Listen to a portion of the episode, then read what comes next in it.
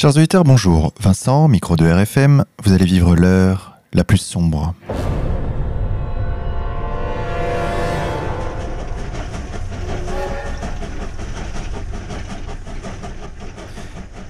Chers auditeurs, toute l'équipe de RFM vous souhaite à tous ses meilleurs voeux de bonheur pour cette année 2017.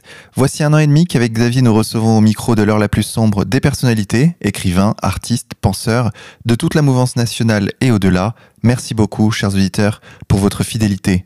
Pour cette 60e émission, nous avons décidé de vous proposer un best-of des années 2015 et 2016, un choix d'extraits marquants de l'heure la plus sombre. Et pour commencer cette série, chers auditeurs, nous vous proposons un extrait de l'heure la plus sombre numéro 3, enregistré avec Claire Sévrac en septembre 2015. Vous le savez, Claire nous a quittés le 25 décembre dernier. Égalité et réconciliation lui rend hommage et bien évidemment, toutes nos pensées vont à sa famille. On l'écoute. Merci d'avoir accepté notre invitation. Alors, vous êtes lanceuse d'alerte. Vous dénoncez depuis euh, plusieurs années certains comportements des gouvernements, de l'industrie pharmaceutique ou de l'armée. Vous êtes l'auteur de plusieurs livres. On citera Complot mondial contre la santé, publié en 2011 chez les éditions Alphée. La coupe est pleine, nos enfants sont plus précieux que le CAC 40, publié chez Elie et Mado en 2012. Ou encore La guerre secrète contre les peuples, dont nous allons parler aujourd'hui, est paru aux éditions Contre-Culture. J'en profite pour rappeler tout de suite à nos auditeurs que vous serez en conférence ce samedi 19 septembre au Théâtre de la Main d'Or à 14h30. Toutes les informations sont disponibles sur le site d'égalité et réconciliation. Chers auditeurs, je suis également accompagné pour cette troisième émission de Jean-Marie, responsable de la section Île-de-France. Jean-Marie, bonjour. Bonjour. Jean-Marie, c'est à toi que l'on doit euh, l'organisation de la conférence euh, de Claire Sévrac au Théâtre de la Main d'Or. Je crois savoir que tu t'intéresses beaucoup au sujet dont elle traite dans son dernier livre, c'est ça Tu vas pouvoir nous aider à y voir plus clair.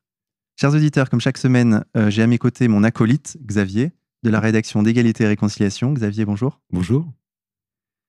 Alors, euh, chers auditeurs, sachez que la semaine prochaine, nous recevrons Dimitri Corias, avec lequel nous traiterons de l'actualité française. Donc, avec Xavier, nous avons décidé d'un commun accord de consacrer l'entièreté de cette émission au sujet de fond traité dans le livre de Claire Sévrac, ce livre, euh, d'ailleurs, Xavier, tu peux nous en parler un peu? Oui, Vincent, comme toi, j'ai lu cet ouvrage, cette enquête très dense, plus de 400 pages, extrêmement fouillée, toujours sourcée. Alors en plus, c'est un très bel objet avec euh, une préface de, Pierre Hillard, euh, une couverture réalisée par Marie. Donc c'est une couverture qui représente les sujets abordés dans ce livre, les sujets qui touchent à la géo-ingénierie, les différents aspects de la géo-ingénierie. Donc, c'est des sujets nombreux. Euh, vous démystifiez les ONG environnementales et leur, euh, leur rôle. Vous apportez un éclairage euh, assez complet sur la question des chemtrails, c'est-à-dire des épandages aériens. Vous avez longuement enquêté sur le projet HARP, mais aussi sur les dangers des ondes et des micro-ondes sur notre santé. Alors, la première question que je voulais vous poser, et qu'on vous pose souvent, je pense, vous avez une, une, une carrière assez longue de, d'auteurs, compositeurs, euh, interprètes euh, dans le monde de la musique. Vous avez écrit euh, des livres sur des sujets divers, sur Claude François, sur Dalida, sur le football, avec une Comment devenir footballeur, avec une préface de Nicolas Nelka. Alors, est-ce que vous pouvez un peu revenir sur ce parcours et comment vous en êtes arrivé à vous intéresser aux problématiques de santé? En fait, j'ai beaucoup travaillé dans la musique, oui, surtout aux États-Unis, parce que j'y suis restée 15 ans et j'ai écrit pour plein de gens comme Donna Summer, Emile Waris, Chicago, Young MC, euh, Chaka Khan, plein de gens intéressants.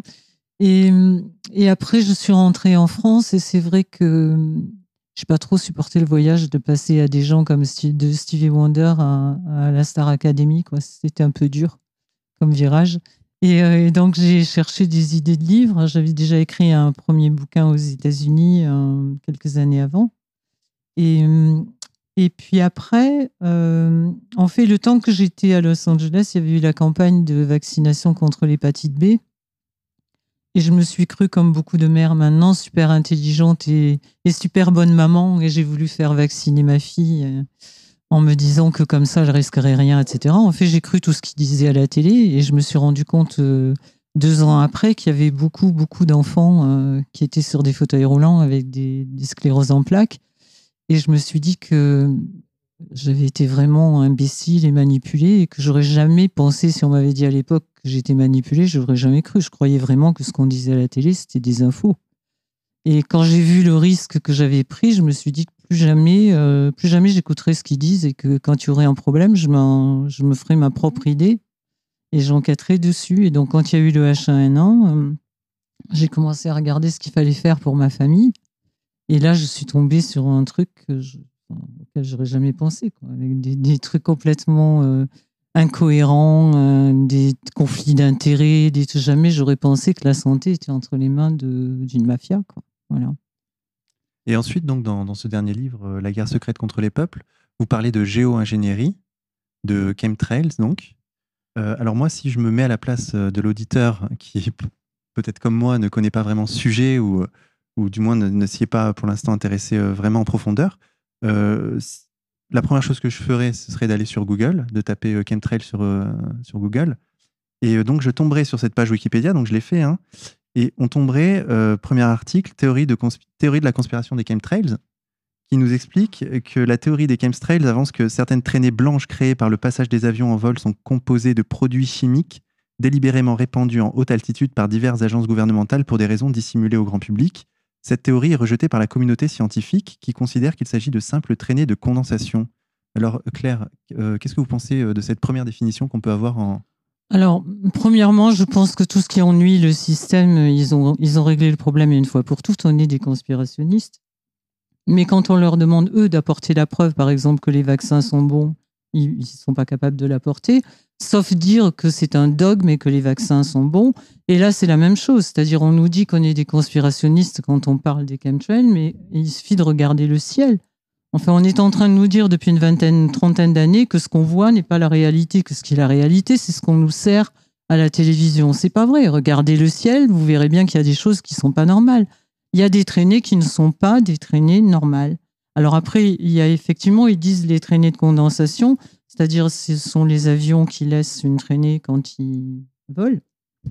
Euh, moi, je suis d'un âge qui me permet au moins d'avoir vu des avions qui volaient et qui laissaient des avions en réaction qui laissaient une traînée derrière. Mais la traînée se défait au fur et à mesure que l'avion avance. Dans le cas des chemtrails, la traînée, ne se, la traînée continue, ne se, ne se défait pas. Au contraire, elle s'élargit et elle rejoint les autres traînées à côté. C'est-à-dire que, alors il y a plein de trucs qui prouvent effectivement que ce qu'ils disent n'est pas vrai, parce que premièrement, euh, les avions de ligne volent dans des couloirs. Or, quand on regarde un ciel qui est zébré de chemtrail, il est quadrillé, c'est-à-dire les, les, avions volent à angle droit. On n'a jamais vu ça non plus.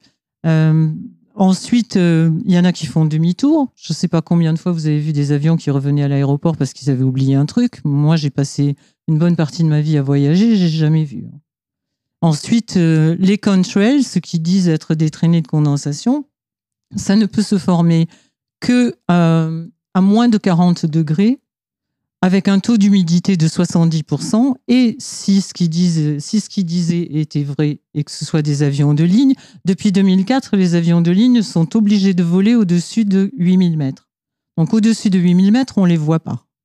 Donc c'est quoi les grandes traînées blanches qu'on voit dans le ciel? En plus, il y a plein de photos qui prouvent qu'il y a des endroits où ils épandent. On voit l'avion qui, a une trajectoire avec un petit contrail derrière, une petite traînée. Et ensuite, on voit, on voit vraiment quand délibérément, il envoie quelque chose, c'est-à-dire qu'ils épandent. Et puis, quand ils ont fini d'épandre, la traînée redevient normale. Donc, il faut arrêter de nous dire que ce qu'on voit de nos yeux est faux. D'accord, Jean-Marie, tu veux ajouter quelque chose? Oui, bah, comme Claire, moi j'ai été interpellé par, ce que je voyais dans le ciel. En fait, il y a quelques, il y, avait facilement 15 ans, j'ai commencé à m'interroger puisque il, y a 15, il y a 15 ans, il n'y avait quasiment pas de, Il y avait des traînées, comme dit Claire, des traînées de condensation, c'est-à-dire c'est une traînée qui suit l'avion sur quelques centaines de mètres, mais, de mètres, mais qui s'efface au fur et à mesure. Et puis on a commencé à voir ces fameuses traînées qui, d'un bout à l'autre de l'horizon, traversent le ciel, restent dans le ciel et, et s'étalent pour finir par voler tout le ciel. Et ça, ça, m'a interrogé. J'avais lu quelques articles là-dessus. Il y avait très peu de choses à l'époque. Et je me suis mis à observer vraiment à fond. J'ai pris mes jumelles, j'ai essayé de comprendre. En plus, j'avais été à côté d'Orly. Donc, euh, en fait, j'ai vu qu'au départ, c'était vraiment des avions grimouettes, des avions militaires. C'était pas du tout des avions de ligne au, tout, début. Et en plus, à basse altitude. Et puis, de toute façon, c'est très simple. Vous observez euh, bien le ciel et les avions. Vous voyez qu'il y a des avions qui font des traînées de condensation normales, à la même altitude, l'un à côté de l'autre. Et puis, à côté, vous en avez un qui va faire une traînée, mais qui va, qui va être dispersé sur des kilomètres et des kilomètres et des kilomètres. Et ça, c'est incompréhensible. C'est, ça ne peut pas être de la condensation. D'accord. Vous, vous prenez une cocotte minute, euh, vous prenez une cocotte minute et regardez si une cocotte minute fait des, des panaches de, de fumée. sur des- Et, et en plus, les contrails n'ont jamais, jamais obscurci le ciel. Or là, quand ils font leurs épandages en quadrillage, au fur et à mesure qu'ils quadrillent, le ciel devient blanchâtre et ça fait un couvercle, ça fait pas des nuages.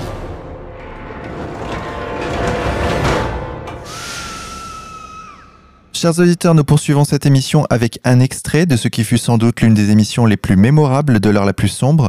Notre invité était ce jour de novembre 2015 Alain Soral qui commentait cet échange que j'avais eu avec une militante d'extrême gauche lors de la manifestation pour la dignité organisée par le Parti des indigènes de la République et où je m'étais fait voler mon matériel. À ce propos, chers auditeurs, sachez que la plainte a été classée sans suite. On écoute.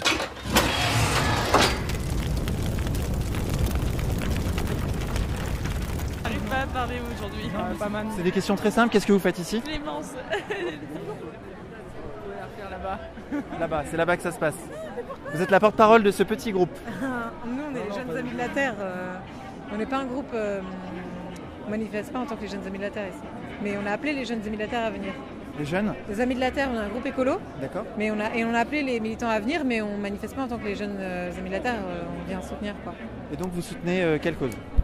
Euh, bah, la dignité, euh, l'antiracisme porté par les premiers concernés. euh, Donc vous pensez qu'il y a du racisme dans la société française? Oui, d'État, du racisme d'État. Oui. Et il s'exprime comment ce racisme? Bah, moi, un des exemples les plus forts, c'est la loi euh, qui a banni le voile, le hijab des, des, écoles.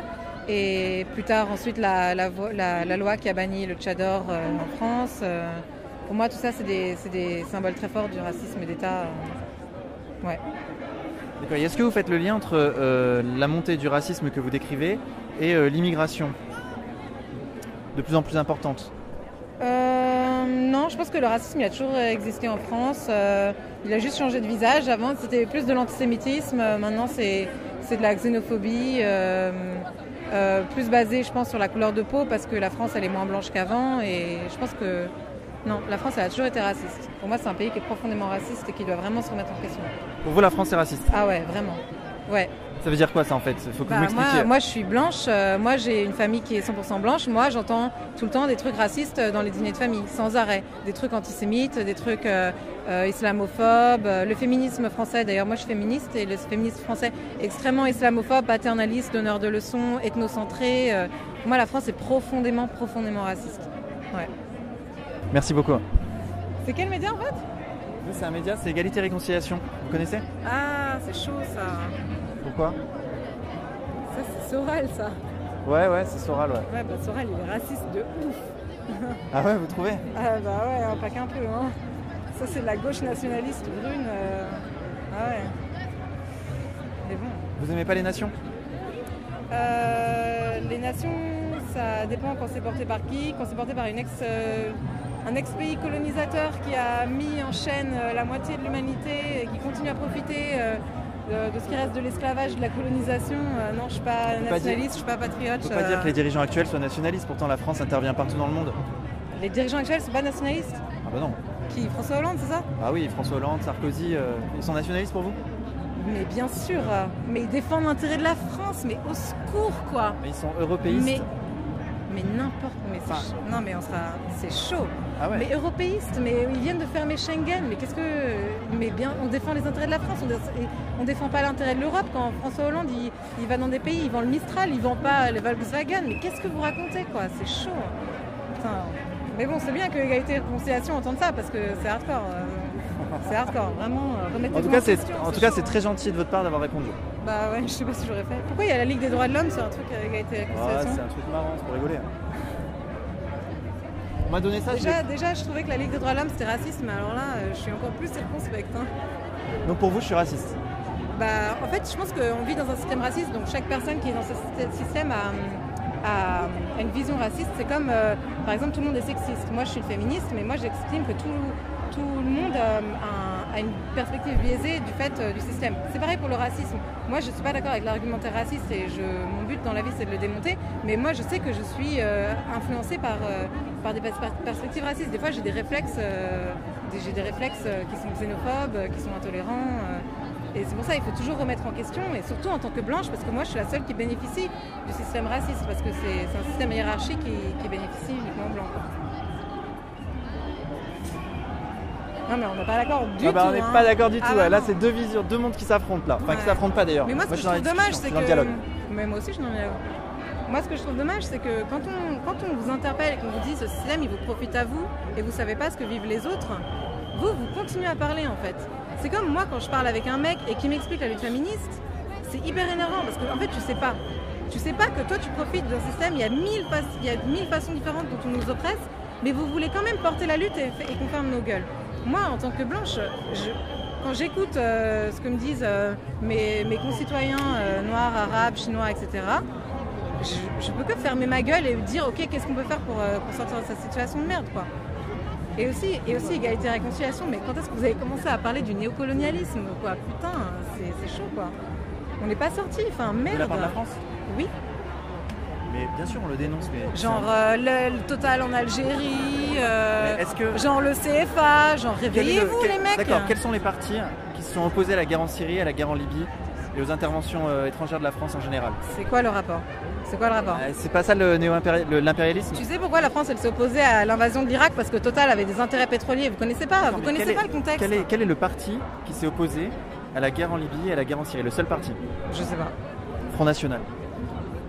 Et alors Moi je trouve que c'est une guerre. euh, Mais attends, je comprends pas. Pourquoi tu défends le Front National si t'as égalité et réconciliation Non, mais je te dis, euh, je... Moi je suis pas de. Moi je suis dans aucun parti de gauche. J'en ai moi non plus, moi non plus, j'en ai rien à foutre du Front National. Mais je te dis, voilà, c'est une contradiction de, du discours de gauche en général, c'est qu'en réalité, ceux qui Ah, s'opposent aux guerres. Je trouve que Mélenchon il a un discours hyper ambigu par rapport à la colonisation. Euh, grave. Il n'y a pas de problème. Hein. Et il a aussi un discours ambigu par rapport à la patrie. hein. Mais pourquoi t'es contre la patrie? C'est ça qui. euh, Mais pourquoi toi t'es pour euh, la patrie euh, France C'est du néocolonialisme, là- c'est l'esclavage? Pourquoi t'es pour? Qu'est-ce que tu veux défendre là-dedans? Justement- Qu'est-ce que la France a amené au monde Par à part la misère et les guerres et l'esclavage et la domination? Qu'est-ce que la France a apporté? Rien. Elle a Rien. rien apporté au monde, la France. Non, non, non. moi, je te pose si le question. prix des Lumières c'est l'esclavage, je crache sur la déclaration des droits de l'homme, il n'y a pas de problème. Ok, je veux juste te poser une question. Tu sais que les gouvernements sud-américains, Ouais. tu t'en penses quoi, globalement J'ai pas d'avis Ils parce sont dans que une logique d'émancipation. c'est trop drôle parce que là tu vas encore comparer des nations qui ont été colonisées à des nations colonisatrices. Tu peux pas faire ça en fait, simplement tu peux pas faire ça. Je peux pas faire ça, j'ai pas le droit Non, de, me fait, revendiquer d'un fait, tu nationalisme peux- Tu peux faire ce que tu veux, mais ça ne veut rien dire. Donc tu peux continuer ton mythe euh, de, de- de faire comme si les nations colonisées et colonisatrices c'était pareil. Continue ton pas délire. c'était pareil. Tu, tu, pourquoi assimiles, tu assimiles. C'est des nations qui se battent contre l'impérialisme. D'accord Et nous, on n'est pas, sous domination impérialiste pour toi. Euh, C'est-à-dire pas genre que des, nous, on puissances est les qui s'appellent les des États-Unis. États-Unis. On est, on a, on n'a pas de rapport. Oui, ça veut pas dire que la France n'est pas une nation qui a colonisé le monde. Il faut arrêter de réécrire l'histoire. Actuellement- On n'a pas eu besoin des États-Unis pour coloniser la moitié du- de la planète. Il faut arrêter de réécrire l'histoire tout le temps. On n'aime pas être française. C'est un truc de ouf. Je sais pas, qu'est-ce que. C'est quoi la France pour vous? C'est quoi? C'est un clocher dans un village? Ma, ma, ma mère, elle vient du fin fond de la France. Qu'est-ce que. Moi, j'aime les, les humains, euh, j'aime ma grand-mère, euh, voilà. euh, Qu'est-ce que, qu'est-ce que française Donc tu m'aimes Bah, pas tes idées, non Bah pourtant tu viens de dire que tu aimais les humains. Mais sauf que quand on n'est pas d'accord avec toi, tu nous aimes plus. Bizarre. Tu défends un argumentaire qui a justifié la, la mort Mais pas du tout, de parce que toi. millions de personnes. Mais non, mais Si, moi je me revendique si, pas du ça nationalisme. c'est du, c'est- euh, du guerrier. suprémacisme blanc. Mais pas du Si, tout. Si. Je suis pas. je Moi, suis- je vais pas soutenir des nations colonisatrices suis qui continuent à coloniser le monde aujourd'hui. Non, non, attends, attends, attends. Je suis plus issu de l'immigration que tu ne l'es toi-même. Ouais, et alors? Moi, je me revendique d'un nationalisme d'émancipation chaviste. Je me revendique pas, parce que toi, tu, sous le terme nationalisme, tu. On euh, peut pas mettre sur le même plan des nations colonisées et des nations colonisatrices. Et pourquoi pas Et pourquoi Mais on parce pourrait qu'il y a pas un putain de rapport de force. C'est comme les hommes et les femmes, on n'est pas sur le même rapport de force dans le monde. Tu, penses peux pas, mettre sur le même plan. La nation française pour le bénéfice du peuple français. Ça me parle pas du tout. Alors que le peuple français, il- comment, il- arrêter de coloniser et néocoloniser. comment on fait pour arrêter de coloniser? Quels moyens on Par utilise exemple, euh, t'arrêtes de, de t'arrêtes toutes tes multinationales qui vont forer en Algérie, en Argentine. euh, euh, tu, tu arrêtes ça. Mais elles le font pas au nom de la France, elles le Par font au nom du grand capital. de faire du bullying à l'ONU, du grand capital. Non mais c'est bon, vraiment c'est bon. Vraiment c'est bon. Mais vous êtes négationniste de l'histoire, vous réécrivez l'histoire, donc c'est pas... Quoi, les- tu vas me dire que Total a une logique de défense de la France? C'est pas une transnationale L'État défend Total. Bah oui. C'est chaud. Arrêtez de filmer. Mais pourquoi? Mais crois pas que j'essaie de te censurer, j'en ai rien à foutre, vous êtes des fachos, c'est tout. Tout ce que tu veux, c'est justifier ton truc facho. Ouais, ouais, on arrête de filmer là. Bah, on est des fachos, mais c'est toi qui veux pas débattre. hein. Lol, mais après vous allez dire que vous êtes censuré, c'est trop drôle. On n'est pas d'accord. Bah, c'est pas le cas. Demande-leur d'arrêter de filmer ce qu'ils sont en train de filmer, tu mais je m'en fous. Mais je m'en fous. Ouais, Je m'en elle s'en fout. Je m'en fous.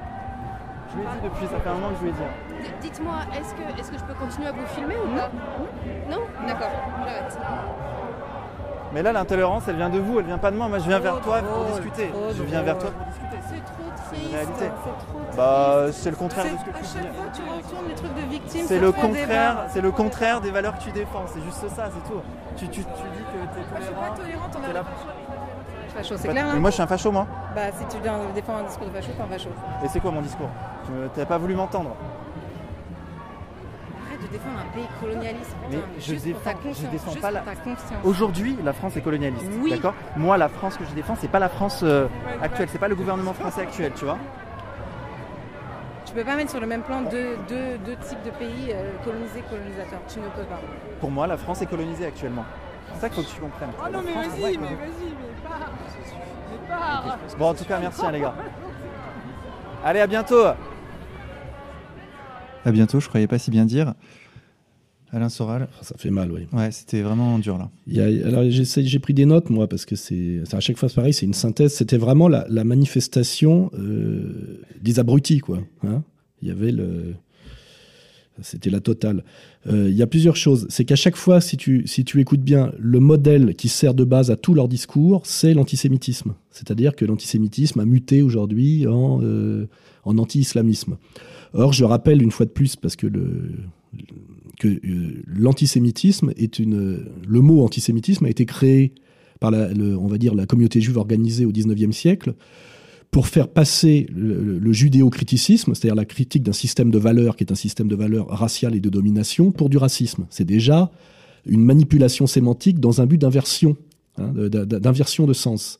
Donc déjà, tout, tout en fait, si tu regardes à l'origine de tout ça, qui a produit cette idéologie de la haine de soi Parce que là, on est vraiment dans la haine de soi, puisque c'est une Française qui est la France, comme si la France n'avait apporté rien de bon au monde, etc., alors qu'elle parle français, et que même toutes ces valeurs antiracistes sont le logiciel humaniste français, mais malheureusement euh, descendu à un niveau d'abrutissement à l'américaine, qui a produit toute cette idéologie de la haine de soi C'est pas le discours humaniste euh, fondamental, euh, je dirais, des Montaigne et la Boétie, c'est un discours humanisme dé- dévoyé et dévié par des, comment dirais-je, des, vais chercher un mot délicat, par des gens qui, qui, a- qui ont une stratégie de soumission de la, France. hein. Et là, je suis désolé, on retombe sur les mêmes sujets. hein. C'est-à-dire, effectivement, son logiciel, c'est que tout vient de l'antisémitisme et tout est une mutation de l'antisémitisme, alors qu'en réalité, l'antisémitisme n'existe pas au- dans ce, sens-là. hein. Et, euh, quelles sont les, comment les forces qui nous gavent de cette idéologie de haine de soi, euh, d'incompréhension du monde, d'ethnomasochisme et de débilité profonde, euh, bah là, on retombe sur Alain Jakubowicz, euh, la LICRA, et c'est toujours pareil, quoi. Vraiment, le problème est là, hein, voilà.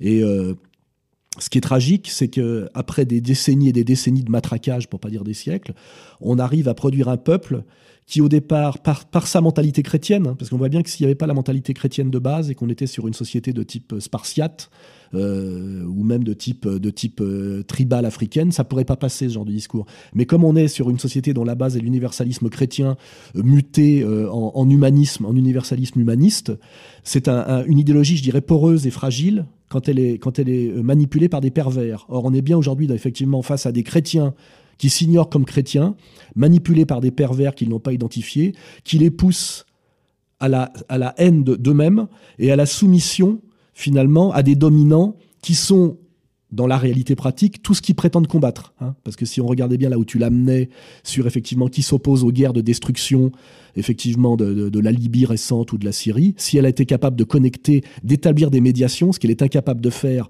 parce qu'elle a immédiatement le, le, le stimulus, le, le- stimulus euh, pavlovien antifasciste, au moment où elle pourrait établir des médiations qui fait que tu l'amènes sur un chemin de, de- de réflexion sérieuse, elle te balance fasciste. Parce qu'elle ne peut pas. euh, Elle ne peut pas euh, supporter ses propres contradictions. Tu vois donc on voit bien toute la mécanique qui a été mise en place antiracisme, antifascisme par la communauté dominante qu'on n'a pas le droit de nommer, dans le but de soumettre un peuple généreux et chrétien pour en faire une horde d'abrutis euh, jouant systématiquement contre leurs intérêts, euh, leurs intérêts collectifs, hein, et amenant au bout du bout de tout ça, un chaos total. Parce que non seulement ça crée de l'ethnomasochisme, c'est la petite blanche stupide féministe euh, qui finalement a poussé à ton agression, mais derrière symétriquement, ça amène au racisme antiraciste, c'est-à-dire au désir de à la justification d'un désir de vengeance, de violence, de gens qui sont souvent, des arrivistes individuels ou des paresseux, je ne vais pas citer tous les traîtres que j'ai pris dans la gueule récemment, et qui se servent de ce discours d'antiracisme pour justifier leur immoralité pratique, hein, c'est-à-dire la trahison, euh, la violence, euh, le, non-respect des valeurs. Hein, voilà. Et on en est là aujourd'hui, c'est-à-dire qu'on a euh, des, des, abrutis ethnomasochistes manipulés des, des racistes et, des dominants authentiques qui sont des, éternels, racistes et impérialistes. Il suffit de voir ce qui se passe en Palestine aujourd'hui pour le comprendre. Hein, euh, et, qui manipulent effectivement des gens qui effectivement ont été des victimes de l'histoire et qu'on pousse à, être ce qu'on appelle des jaunes, hein, c'est-à-dire des, nervis et des, capots euh, pour pratiquer la violence au cas où le manipuler, ce serait euh, prendre, prendrait conscience de sa manipulation. Et c'est exactement ce qui amène à ton agression, à ma diabolisation et à cette euh, douloureuse prise en sandwich entre la communauté organisée euh, et, les, et en bas les, les, les ceux que tu as vus à la manifestation, c'est-à-dire pris en sandwich entre les, les territoires perdus et les territoires occupés de la République. Xavier, un mot peut-être? Que dire après ça? C'est vrai que c'est c'est assez effondrant, surtout que dans la vidéo que, que tu as publiée sur le site, on voit par exemple une banderole de l'autodéfense euh, juive révolutionnaire. Donc euh, après euh, renseignement, on voit déjà que c'est un groupe bah, pour le coup raciste, puisqu'il faut être, être, juif pour en être. Donc c'est un groupe qui vient d'être créé et ils ont publié un, sur leur site un, un, communiqué pour dire pourquoi ils signaient pas euh, l'appel à manifester de la MAFED, bien qui, donc la MAFED, donc le collectif qui a organisé la manifestation, bien qui marche, mais ils n'ont pas signé euh, l'appel. Donc ils expliquent Nous avons constaté avec regret l'absence de la lutte contre l'antisémitisme de l'appel initial. Nous l'avons fait remarquer et avons conditionné notre signature à l'ajout de la mention de cette lutte. On nous a répondu que le texte était issu surtout des luttes contre les violences policières qui, c'est la vérité, ne touchent pas spécifiquement les juifs et les juives. On nous a aussi répondu qu'il était difficile de modifier un texte déjà signé par autant d'organisations à si peu de temps de l'échéance. Nous entendons ces arguments, mais nous maintenons notre non-signature. Donc là, par exemple, il y avait une organisation raciste dans le cortège euh, qui se revendique comme telle. Et ça, ne dérangeait absolument pas les autres manifestants. suprémaciste racial, hein, parce que la notion de peuple élu est un suprémacisme racial euh, avoué. Et euh, les Jeunes Amis de la Terre, tu as, fait des recherches Non, mais les Jeunes Amis de la Terre, c'est une, c'est une, euh, une organisation euh, non gouvernementale, donc une ONG, les mêmes ONG que, que Vladimir Poutine a, a mis à la porte de Russie. En plus, c'est une ONG en déclin. Hein. Les Amis de la Terre, c'est un truc des années, fin des années 70. Donc c'est une ONG américaine. Ils doivent être 3 ou 4. Hein. Oui, il n'y a vraiment rien. Puis même, on comprend même pas pourquoi c'est vraiment n'importe quoi. Alors, autre remarque aussi, cet antiracisme euh, abstrait, parce que ça devient un espèce de concept vidé de toute euh, réalité, amalgame systématiquement les Arabes et les Noirs. Comme si, euh, en Afrique, parce que je rappelle que le Maghreb, c'est en Afrique du Nord, il y avait une solidarité des Arabes, qui ne sont d'ailleurs pas des Arabes, mais des Maghrébins arabisés par, le, par, par la conquête islamique hein, et la domination turque. Il y avait une solidarité entre les Arabes et les Noirs. Il faut déjà rappeler qu'il y a un énorme racisme euh, envers les Noirs de la part des Maghrébins, euh, il suffit de voyager pour le savoir. Il y a une, euh, une détestation cordiale entre les Marocains et les Algériens, qui est vraiment très forte, il faut le savoir aussi. Et puis de même, je pense qu'un Sénégalais n'aime pas du tout qu'on le prenne pour un Ivoirien, et réciproquement. Mais l'antiracisme a créé en fait une espèce d'une réconciliation magique de tous les non-blancs, et de tout même les noms français, qui seraient tous des frères, hein, avec cette, escroquerie de s'appeler frère et sœur d'ailleurs. Et puis, euh, euh, ils seraient tous réconciliés euh, en tant que les gentils et les bons, quoi, face aux méchants français, qui est effectivement l'éternel fautif. Je rappelle que euh, jusqu'à il y a encore quelques années, 40% de la population française étaient des agriculteurs, c'est-à-dire des gens enracinés qui n'étaient, qui n'avaient jamais voyagé plus loin que leur chef-lieu de canton, hein, et qui avaient passé leur vie à travailler la terre. C'est pour ça que la France est un magnifique jardin, car le Français est un très gros travailleur. hein. Il suffit de voyager dans les pays du Sud où il fait plus chaud pour se rendre compte de la différence de capacité de travail et de production entre les peuples du Nord et les peuples du Sud, ce qui peut sans doute aussi expliquer certaines choses en termes de développement civilisationnel. Voyez Donc ça, c'est première remarque. Et je vais en faire une deuxième, c'est que il est tragique qu'une conne comme celle qu'on a entendue tout à l'heure en arrive finalement au bout de son discours de haine de la France, de, euh, comment dirais-je, oublier Debussy et Forêt pour s'extasier devant un joueur de djembé. Hein. c'est vraiment une catastrophe culturelle, là, voilà. hein. Mais je pense que tout ça aura sa sanction en dernière instance. hein. ça aura sa sanction. C'est que, avec ce qui se passe en ce moment, la submersion, euh, la trahison aussi de soi-disant nos élites euh, patriotes et, et cocardières, parce que le, nombre de conneries qu'elle a, alignées comme, comme un collier de perles de bourgeoises, c'était euh, proprement hallucinant. C'est-à-dire, aujourd'hui, les élites politiques françaises seraient des nationalistes exacerbés qui mettraient en avant et, et avant tout les intérêts franco-français. Ça serait ça.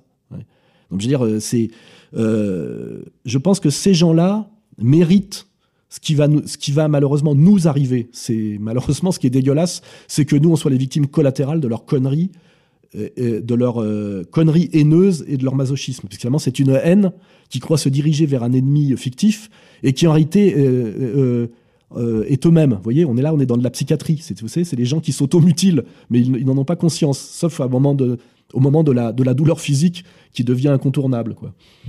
Et cet argument qu'elle m'oppose, euh, et d'ailleurs c'est pas la seule, à chaque fois que j'en parle, on me dit ça. euh, quand je dis oui, mais moi je me revendique du nationalisme d'émancipation à la Chavez, on me dit oui, mais tu peux pas comparer euh, une nation opprimée et une nation qui opprime, qui a opprimé toute son Bah, ça, histoire. ça c'est un vrai concept. C'est vrai que ça, ça, peut, ça a pu être fonctionnel jusqu'à une certaine époque. Mais aujourd'hui, au nom de, au nom de ça, euh, comment dirais-je, euh, euh, ne pas vouloir voir que la France est un pays euh, en déclin en tant que, que puissance dominante et qui a été trahi par ses élites et qui, après la, on va dire la, la- la mise au rencard de De Gaulle, est progressivement passé totalement dans la soumission à, à l'impérialisme américain et américano-sioniste, c'est simplement mentir. C'est-à-dire qu'en fait, on voit que cette personne jouit en fait de façon, je dirais, euh, abstraite et, et atemporelle d'une d'une culpabilité française qu'elle euh, qu'elle veut ahi- ahistoriciser. C'est-à-dire que normalement, elle devrait dire oui, la France a commis des fautes. Et, et je le dis, ces fautes, c'est le mensonge du colonialisme de la Troisième République, qui est un mensonge de gauche, hein, même si c'est l'extrême droite qui a la bêtise de l'assumer aujourd'hui, parce que l'extrême droite a toujours la bêtise d'assumer les fautes des autres. Euh, aujourd'hui, la France est un pays dominé qui joue contre ses intérêts. Euh, à tous les niveaux. On voit bien la manière dont, euh, comment dirais-je, euh, Peugeot a perdu ses marchés en Iran pour se soumettre euh, via le- la pression de l'État français à l'impérialisme américain, et qu'effectivement aujourd'hui on est dans le l'ethnomasochisme même au niveau de nos de comment dirais-je de notre tissu industriel et de nos- élites économiques. oui, on le voit avec la vente d'Alstom, hein, qui Ouais. est une qui est une, trahison, qui est une trahison de, de- de- comment dirais-je pour que nous perdions le contrôle de notre haute technologie. Euh, voilà, donc elle, euh, la réalité ne l'intéresse pas. En réalité, elle est dans un espèce de confort. C'est ça qui est tragique, c'est qu'en plus tout ça c'est du confort, c'est de la bêtise et du confort, un confort intellectuel et moral qui amène à la fin à un chaos dont elle sera effectivement aussi la victime. Parce que là, je pense que la justice immanente, c'est ça. C'est quand, quand, on est systématiquement dans l'adhésion sans aucun recul d'idéologie dysfonctionnelle, on finit par l'avoir dans le cul. Mais malheureusement, le problème, c'est que moi, j'ai pas envie d'être la victime collatérale de cette conne. Comme toi, d'ailleurs, tu as été la victime collatérale de cette conne, puisque tu as subi une agression à cause d'elle. hein. Parce qu'en fait, poussée dans ses contradictions dialectiques, à la fin, elle a appelé à la violence contre toi parce qu'elle voulait pas qu'il reste de deux traces enregistrées de ces contradictions dialectiques. hein. C'est prouve bien que ces gens-là sont euh, dans la mauvaise foi et la mauvaise conscience d'une certaine manière, qui, comme elles ne peuvent pas s'identifier comme telles, débouchent sur la violence et la violence envers les autres, hein, évidemment. Parce que, à la limite, ce que j'aimerais, c'est que ces gens-là soient ethnomasochistes jusqu'au bout à la, à la Yann Palak, c'est-à-dire qu'elle s'immole par le feu en tant que sale connasse de française blanche. Euh, qu'elle aille au bout de sa logique, qu'elle s'au- qu'elle s'autodétruise, puisque de toute façon, c'est en elle. Et c'est en elle, comme elle l'a bien dit, de façon intemporelle, essentielle et définitive. Hein, Puisqu'il n'y a pas d'histoire, il n'y a plus de dialectique avec elle. Donc que ces gens-là aient la gentillesse et la cohérence de tous s'immoler par le feu, ça fera beaucoup de bien au pays.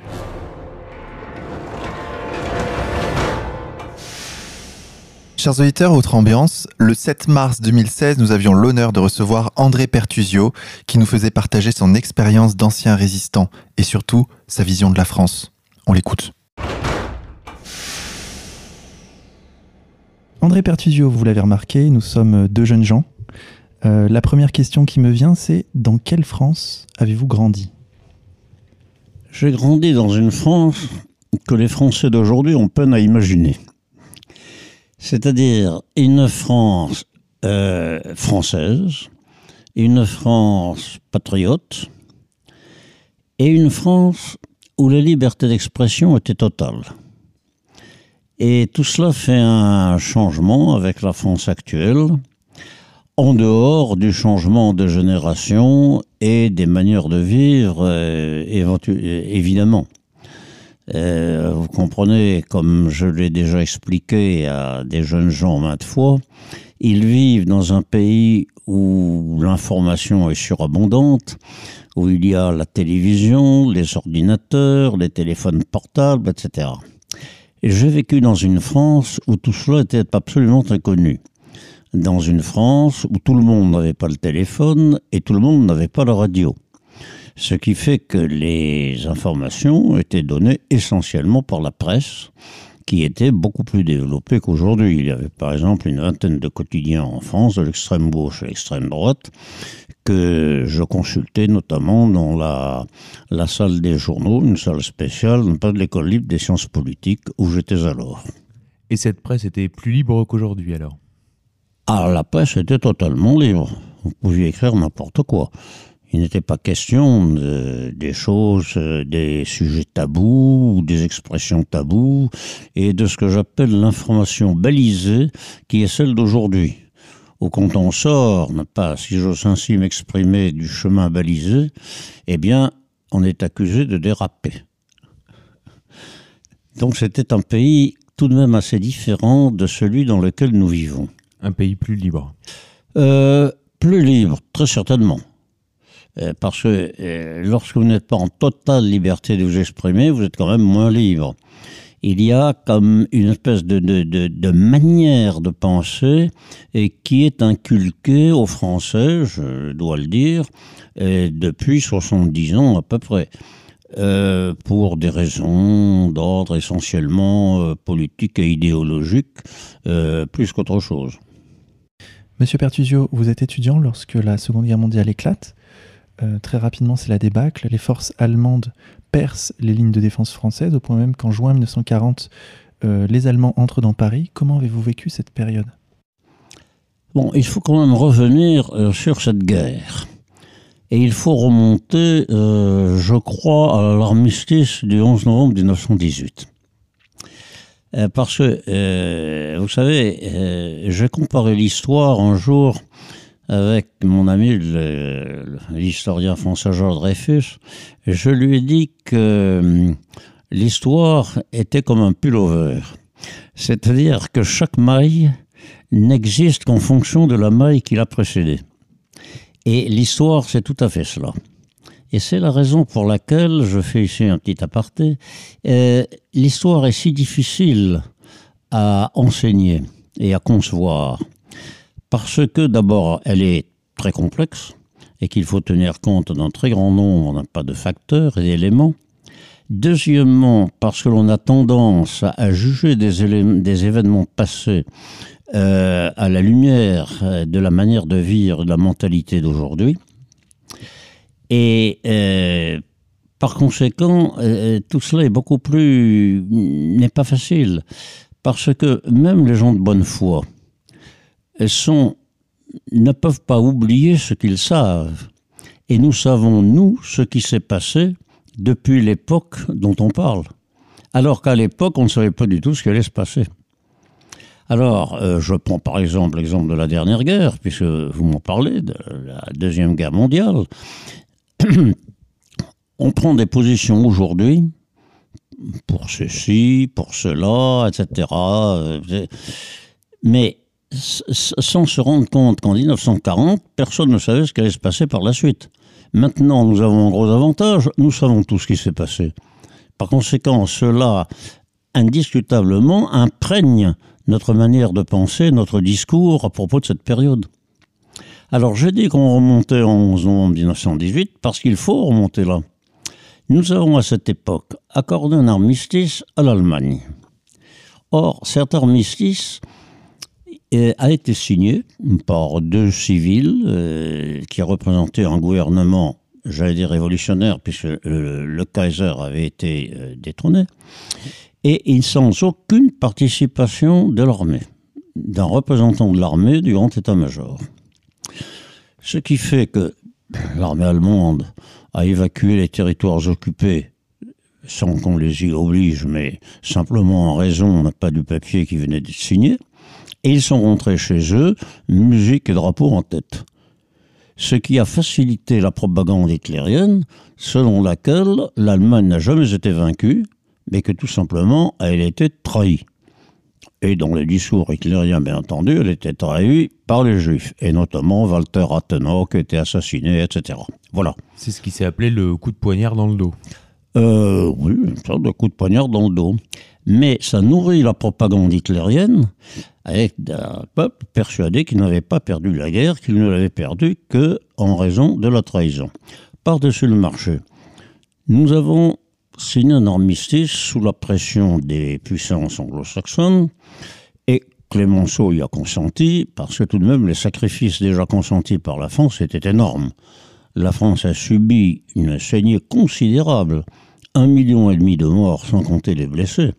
Il n'y a pratiquement pas de village de France qui n'ait son monument aux morts. Or, la natalité française était déjà en déclin depuis très longtemps, et je crois que la France s'en est jamais vraiment relevée du point de vue démographique. Euh, j'ai lu dans la Nouvelle Revue d'Histoire l'année dernière un excellent euh, article, enfin une série d'articles, sur ce qu'ils appellent l'étrange défaite celle de 1940, où ils disent très clairement que la France n'était pas, en 1939, prête à faire la guerre, ni moralement, ni industriellement, ni militairement, ni surtout démographiquement. Et la France n'était pas équipée pour faire une nouvelle guerre après euh, être restée exsangue, si j'ose dire, après la guerre qu'elle a gagnée en 1918. Et comment jugez-vous euh, la situation de la France aujourd'hui? Je suis très inquiet.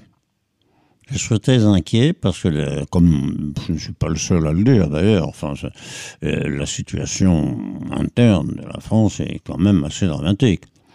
Il y a des chiffres de chômage qu'on n'avait jamais vus en France.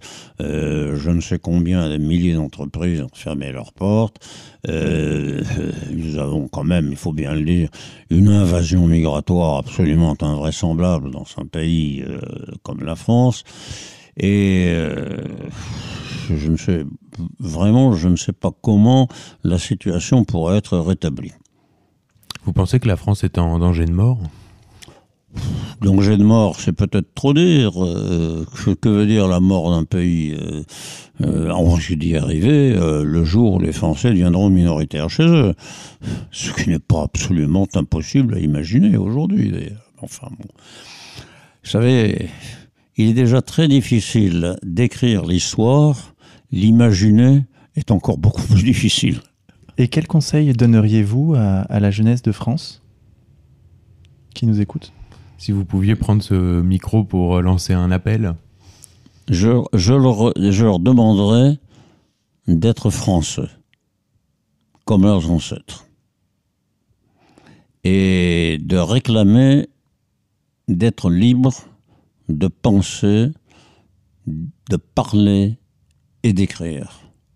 Ce qui me paraît tout de même essentiel parce que j'ai l'impression qu'une grande partie de la population, et notamment des jeunes, et qui n'ont pas connu autre chose, et sont en train de subir, si vous voulez.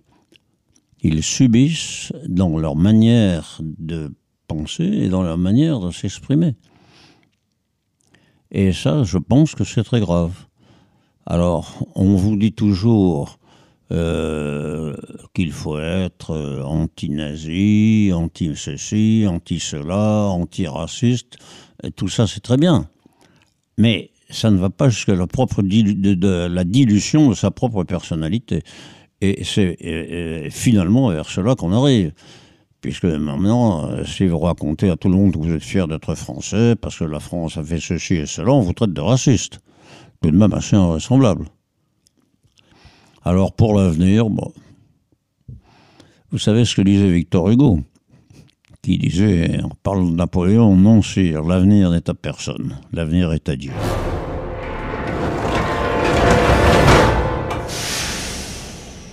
Chers auditeurs, en mars 2016, toujours, Dieudonné venait discuter avec nous au micro de L'heure la plus sombre, l'occasion d'un échange sincère et enrichissant avec l'humoriste. On l'écoute. Est-ce que vous pensez pas que pour être en paix, il faut être deux? Oui. Or là, ceux d'en face, manifestement, euh, ne veulent pas la paix. Alors, euh, la paix, effectivement, c'est. J'en parle dans le spectacle. Je parle avant tout de paix, de paix intérieure. Au départ, Euh, c'est c'est par cette paix intérieure que l'on peut envisager la paix avec l'autre. Euh, Il y a cette phrase de Jean Cardonnel qui m'a, qui j'en parle aussi dans le spectacle à un moment donné. Il est long le chemin qui conduit à l'autre, mais c'est le plus court chemin qui conduit à soi-même. Donc, euh, une fois qu'on a fait la paix en soi, je pense qu'on est, euh, on est, euh, on est, on est en condition, en situation pour pouvoir envisager la paix avec l'autre.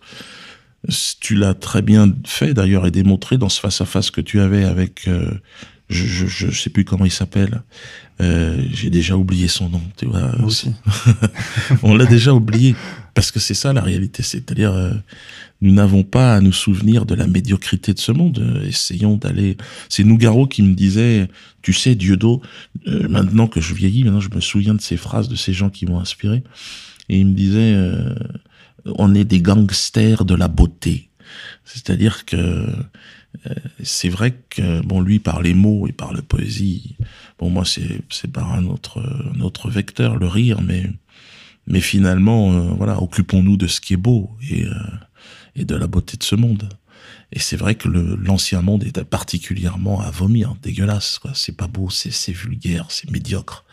Et, euh, et je crois que la France en tout cas dans sa dans son histoire a- artistique en tout cas euh, a, a, a ce génie que de rebondir et de trouver à un moment donné la, la beauté la grâce. On en est loin. Où, où se trouve la sagesse aujourd'hui en France? C'est pas possible. Où se trouve la, la, beauté, le, sens du beau C'est impressionnant de voir à quel point c'est le pays qui a été le phare de, de, toute une de toute une civilisation pendant pendant une période très longue eh ben, est devenu euh, c'est le chaos, c'est le foutoir, c'est le enfin en tout cas euh, en termes de d'exigence artistique et de perfection. C'est beau. non, c'est un peu chiant, mais c'est mais c'est parce que parce que j'essaye de en faire rire, c'est aussi travailler euh, sur euh, sur sur euh, sur les tabous, sur la situation et et en fait je me réserve le, le- de- des espaces de rigolade quand même régulièrement, mais je- j'essaye de travailler le plus sérieusement possible. Là, on parlait de ce remplissage de salles et tout ça. Faut savoir que je joue deux fois au théâtre de la Main d'Or pendant six mois. Je dois jouer à peu près trois, quatre fois plus que les autres. Donc, euh, si je suis aujourd'hui euh, meilleur, euh, selon l'opinion publique, c'est aussi parce que j'ai énormément travaillé. Et c'est surtout ça. Les autres ne font plus rien. Et puis, plus ils avancent en âge, et moins ils travaillent. Et plus ils ont peur de faire autre chose de ce que de ce qu'ils font. Donc, ils refont des vieux sketchs. Bon, ils s'en sortent jamais en fait. Ils sont bourgeoises. Alors que faire rire, c'est être en risque. Et grâce à Internet, c'est ça qui est extraordinaire, c'est que il y a plus, y a plus de Michel Drucker, de tout ça, de ces gens-là. Moi, j'ai commencé avec Ellie et on était, euh, on se posait pas la question de savoir s'il fallait aller chez Michel Drucker. C'était euh, une sorte d'objectif.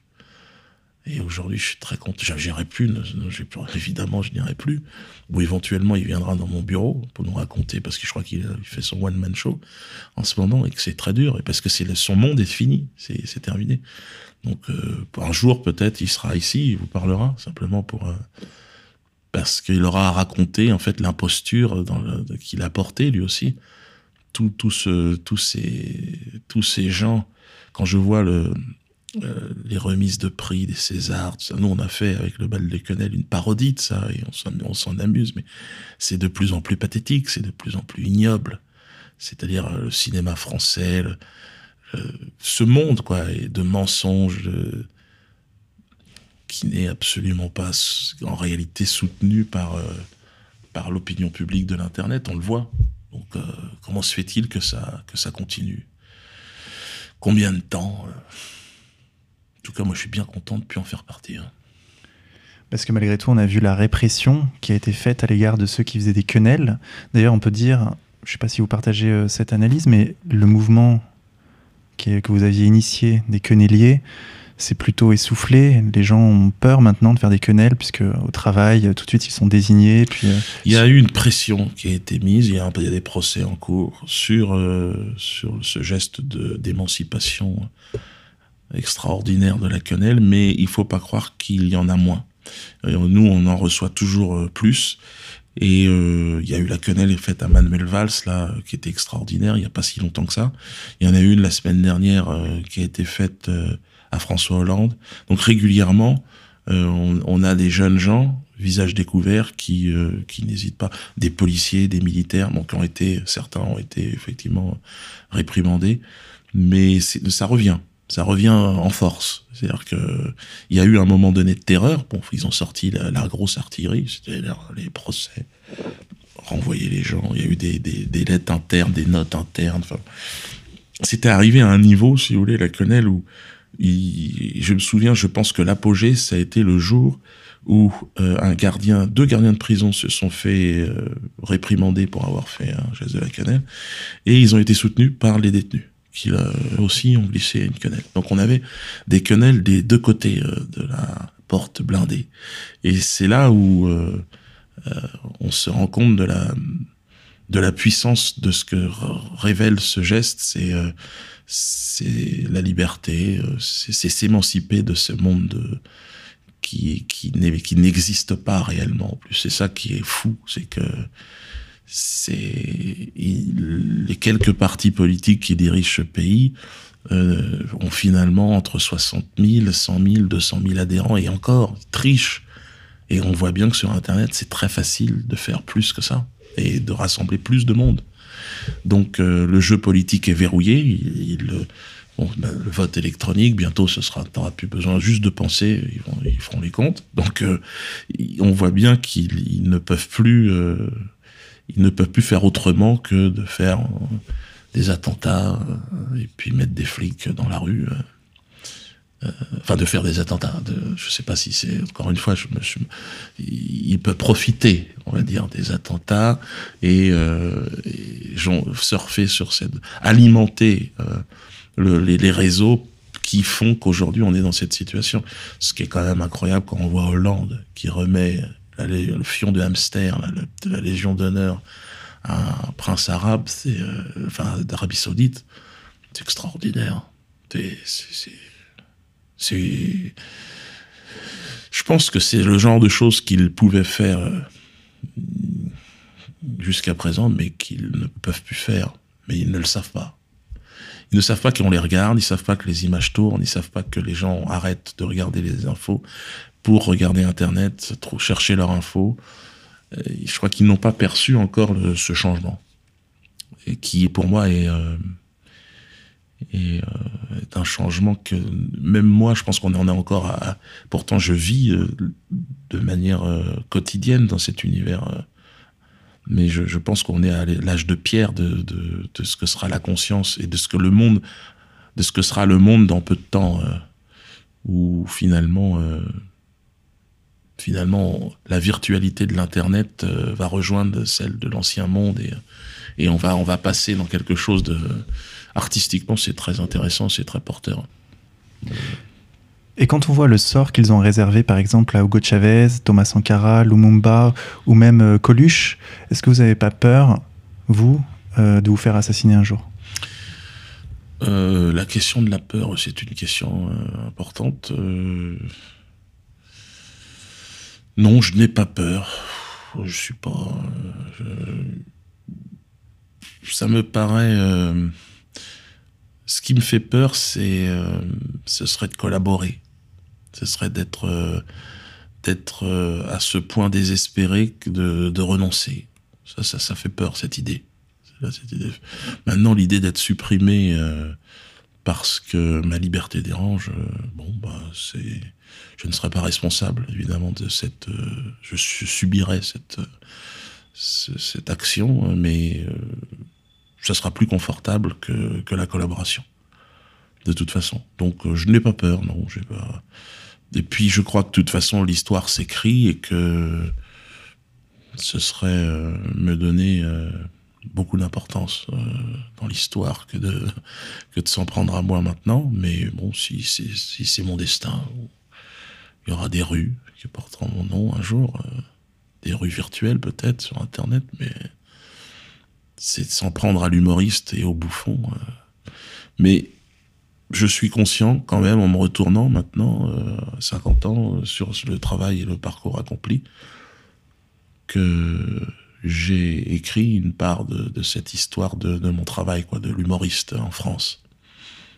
Le bus, jouer dans des bus après avoir joué dans des zéniths, puis des bus, puis et puis chercher la liberté et emmener avec moi derrière moi tous ces gens. Mais vous me comparer à Coluche, évidemment, c'est celui qui m'a inspiré le plus, c'est lui qui a, changé vraiment le,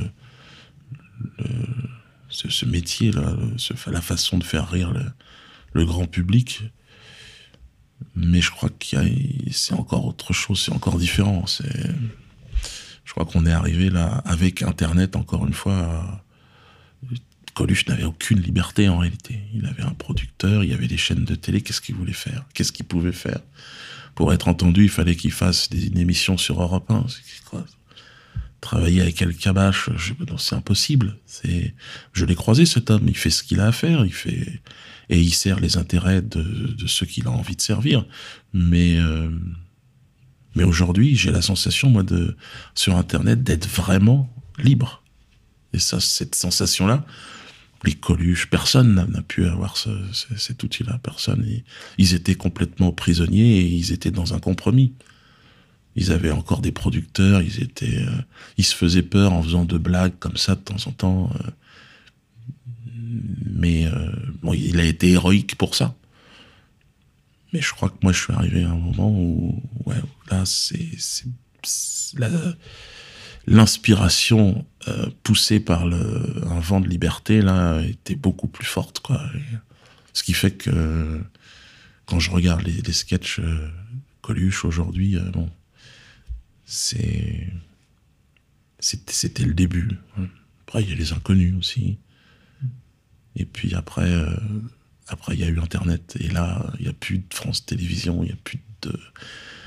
euh, Et on rigole euh, dans certaines vidéos. Là, je, vais partir, tu le disais, en Guadeloupe. Et c'est extraordinaire ce qui va se passer là-bas à partir du 19 euh, mars. Parce que j'ai été poursuivi en justice pour un spectacle à Bête Immonde et dans lequel je mets en scène euh, la traite des Noirs et je fais un parallèle avec euh, euh, ce que, l'on voit un peu partout, ce fameux devoir de mémoire. Donc je fais le parallèle entre ce qui se passe à, Walt Disney là sur le, devoir de mémoire par rapport au génocide des Indiens d'Amérique. Donc avec ce spectacle extraordinaire, euh, Wild Wild West, je sais pas comment ça s'appelle, euh, Disney, et euh, Auschwitz. Je fais, je fais un parallèle entre les deux, les, deux, événements, ces deux devoirs de mémoire.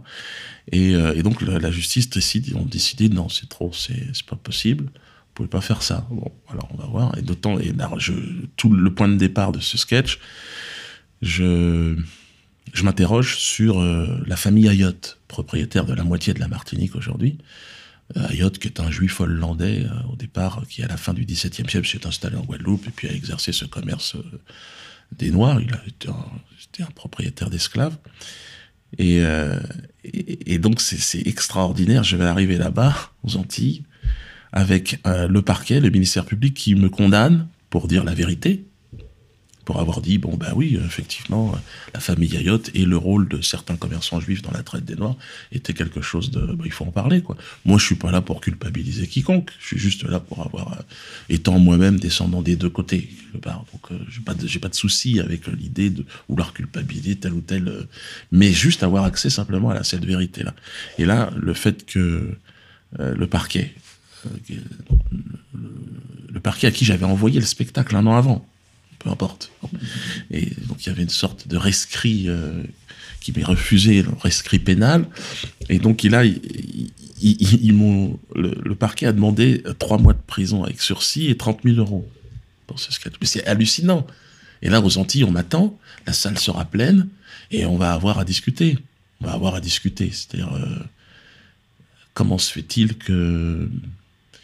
Comment se fait-il que euh, nous ne puissions pas avoir accès à cette vérité gênante, je l'entends. Mais. euh, euh, et que de l'autre côté, on, nous asphyxie avec un devoir de mémoire qui ne nous ne con- concerne pas. Comment ça se... Je sens que là-bas, il y a une partie de la population qui est très, très en demande de réponses sur cette question.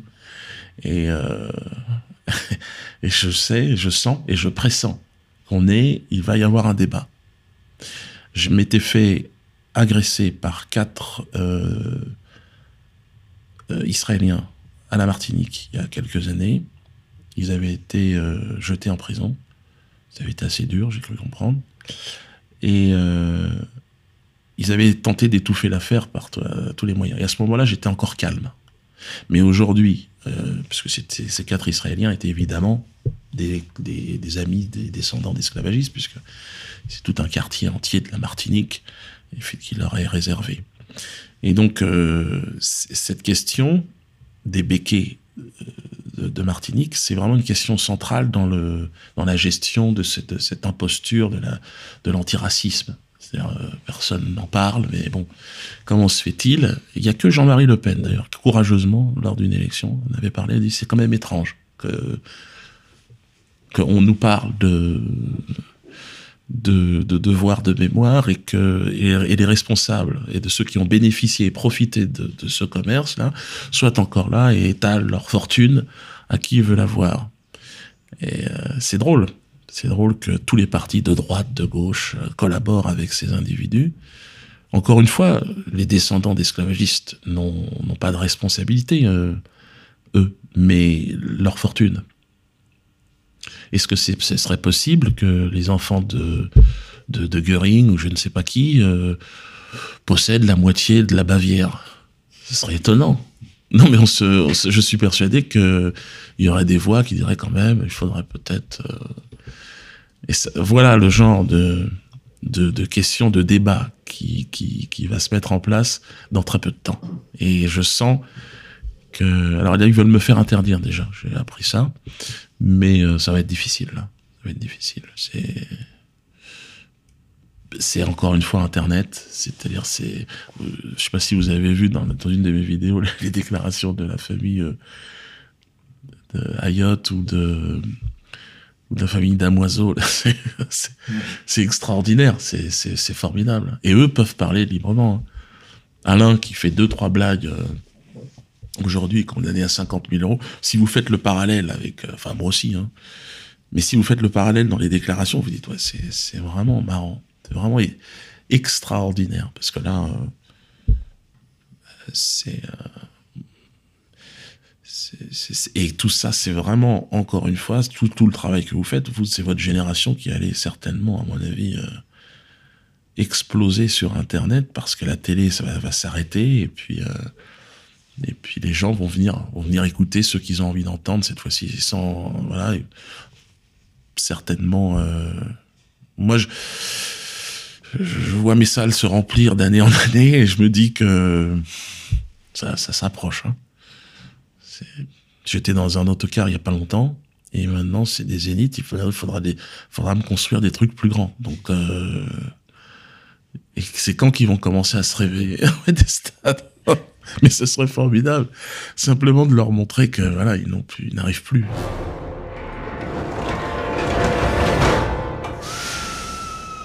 Chers auditeurs, j'espère que ce best-of vous aura plu. On se retrouve la semaine prochaine pour une émission sur les jeux vidéo. Nous recevrons Adrien Sajou, auteur de Sociologie du dragueur. Merde. Chers auditeurs, j'espère que ce best-of vous aura plu. On se retrouve la semaine prochaine pour une émission sur les jeux vidéo. Nous recevrons Adrien Sajou, auteur de Sociologie du gamer, sorti chez les éditions Contre-Culture. Nous allons conclure cette émission en musique sur les notes de Frank Dewer. Son album Mes semblables est disponible sur le site contreculture.com. Nous allons écouter Darwin. Bonne écoute à tous, merci à tous, et encore une fois, belle année à tous.